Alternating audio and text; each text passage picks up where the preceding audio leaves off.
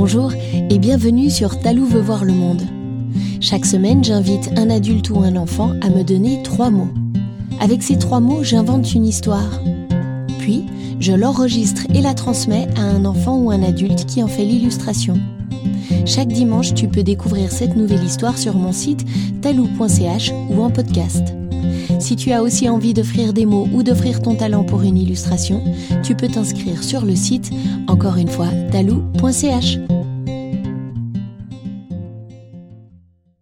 Cette semaine, voici le dernier épisode de la saison 1 de Talou veut voir le monde. Pour ce douzième épisode, je vous présente Nell, qui a 6 ans et qui vit à Genève. Ses mots sont Maman, baobab, requin. Et nous retrouvons Charlie, 7 ans, qui vit à Vigy-Foncenay et qui nous offre une illustration sous forme de maquette. Retrouvez sa belle créativité sur le site talou.ch. Nell, Charlie et moi vous invitons à tendre l'oreille. Voici l'histoire de Gaïa Larousse. Tu as certainement déjà entendu parler des sorcières. Très souvent, les sorcières sont décrites comme des femmes méchantes et laides. Mais ce n'est pas vrai. Les sorcières sont de belles femmes, créatives, indépendantes, magiciennes et libres. Dans cette histoire, je vais te parler de l'une d'entre elles, Gaïa la Rousse. Gaïa la Rousse vivait seule en bordure d'une immense forêt dans les montagnes. Elle avait une petite maison entourée d'un bel espace vert où elle avait son potager et quelques arbres fruitiers. À proximité se trouvait une rivière où on voyait nager de nombreux poissons gris et bleus. La forêt était dense et elle abritait beaucoup d'animaux. Gaïa s'y promenait tous les jours pour chercher toutes sortes de racines et de plantes sauvages nécessaires à ses tisanes et autres potions magiques. Gaïa la rousse était très belle. Elle avait de longs et épais cheveux roux qui ondulaient comme des vagues. Elle avait plein de petites taches de rousseur partout sur le visage et le corps, et elle avait de magnifiques yeux verts.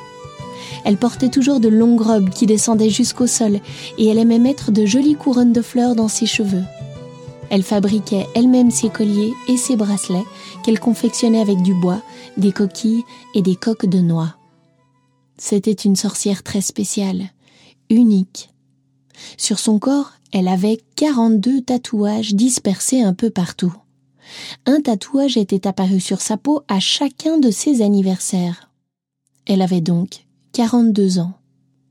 Chaque tatouage représentait un élément vivant, un animal ou une plante. Chaque année, elle voyait apparaître un nouvel élément qui rajoutait en elle une force supplémentaire. Par exemple, l'année où le tatouage du renard apparut, elle devint plus rusée, ou quand celui de l'abeille apparut, elle acquit de grandes connaissances en médecine. Grâce à tous ces tatouages, Gaïa était toujours plus cultivée. Elle savait des tas de choses sur la nature, sur les animaux et même sur les astres. Mais ce n'est pas tout. Plus incroyable encore était qu'à chaque pleine lune, ses tatouages se détachaient de sa peau et devenaient vivants. Un peu comme des dessins animés noirs et blancs qui prenaient vie pour une durée de deux jours. À chaque fois, Gaïa se réjouissait beaucoup, car tout à coup, sa maison se remplissait de tous ses compagnons tatouages. Le silence de sa solitude se transformait chaque mois en bruit incessant de conversations, de rires et de chants. Ensemble, ils faisaient de grands repas qui duraient des heures. Ils s'appréciaient tous, même si dans un milieu naturel, ils se seraient chassés, cueillis ou mangés. Par exemple, l'aigle décrivait souvent la beauté des nuages aux lapins qui voulaient tellement voler. Ou encore, le cerf qui était meilleur ami avec une branche de romarin sauvage.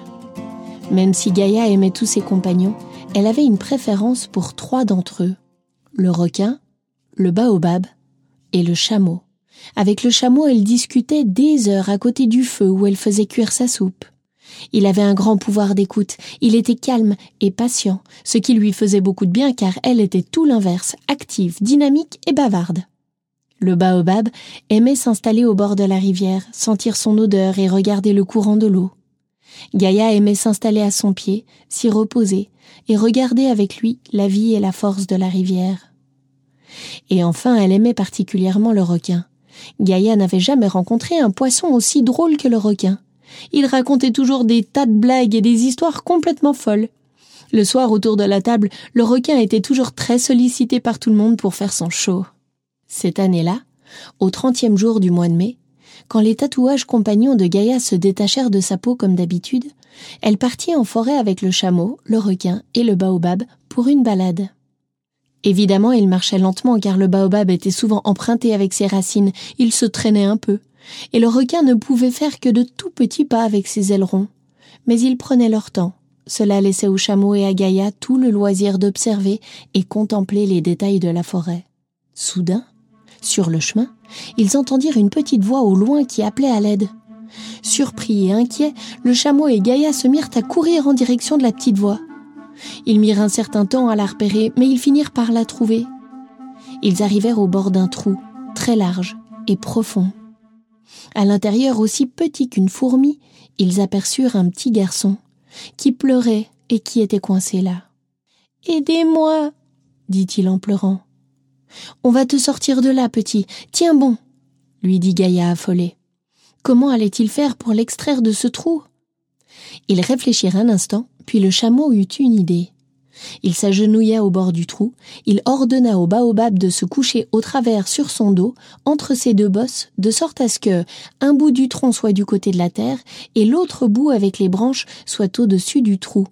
Cela faisait une sorte de bascule. Puis il demanda au requin de s'appuyer au bout du tronc pour faire contrepoids et pour empêcher que le baobab ne glisse entièrement dans le trou. Puis, tout doucement, le requin relâcha la pression exercée sur le tronc pour faire basculer l'arbre vers le petit garçon. Gaïa dit au petit garçon Accroche-toi aux branches du baobab, mon bonhomme. Ce que fit le petit garçon qui s'agrippa aux branches, il se hissa jusqu'au tronc pour ensuite marcher à quatre pattes jusque de l'autre côté, vers le requin qui appuyait sur l'arbre pour le redresser. Ouf, il était tiré d'affaire. Le petit garçon était tout étourdi, il ne croyait pas ce qu'il voyait c'est-à-dire un dessin vivant de requins, de baobab et de chameaux. Avec la peur et l'épuisement, il se mit à tituber. Oh. Il s'évanouit. Gaïa se précipita vers lui pour le secourir. Il n'était pas blessé visiblement, juste inconscient, endormi. Gaïa le hissa sur le dos du chameau, et tous rentrèrent à la maison. Arrivés, ils installèrent l'enfant dans le lit de Gaïa.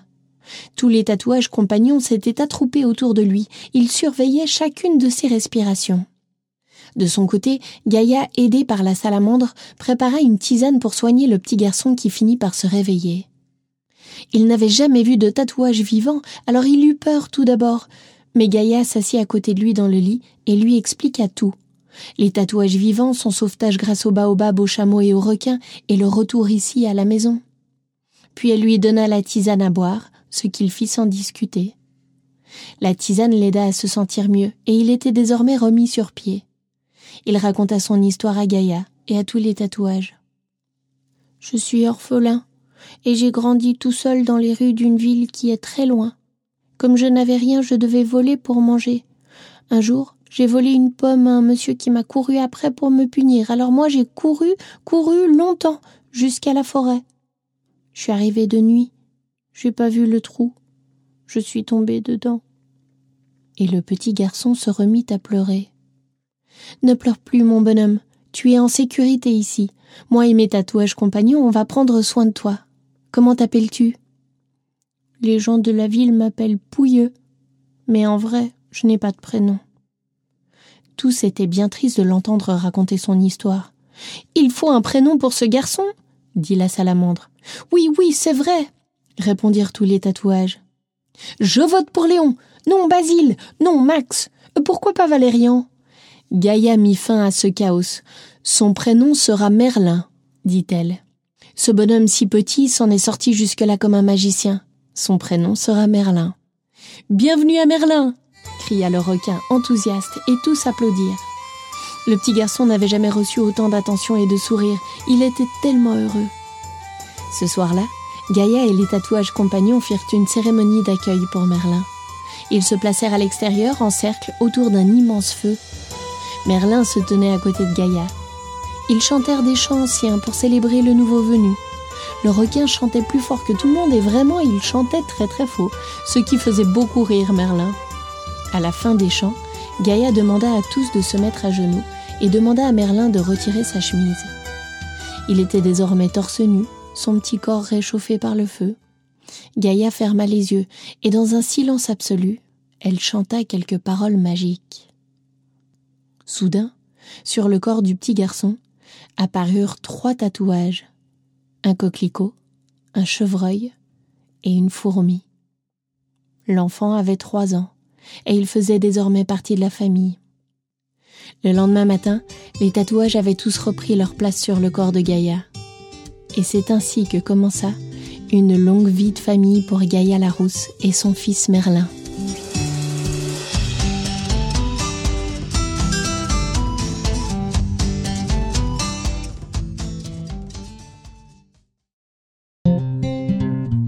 Et voilà, l'histoire est finie pour aujourd'hui. Mais l'aventure peut continuer. Toi aussi, tu peux reprendre l'histoire de la semaine et l'illustrer à ta manière. Tu auras peut-être envie d'en faire un dessin, une chanson, une pâtisserie, une danse. Enfin, tout est possible, alors laisse-toi aller à ce qui te fait plaisir. Je te rappelle que tu peux offrir des mots ou offrir ton talent pour une illustration. Tu as juste à t'inscrire sur le site talou.ch. Je vous retrouve le dimanche 5 juillet pour la saison 2 de Talou veut voir le monde.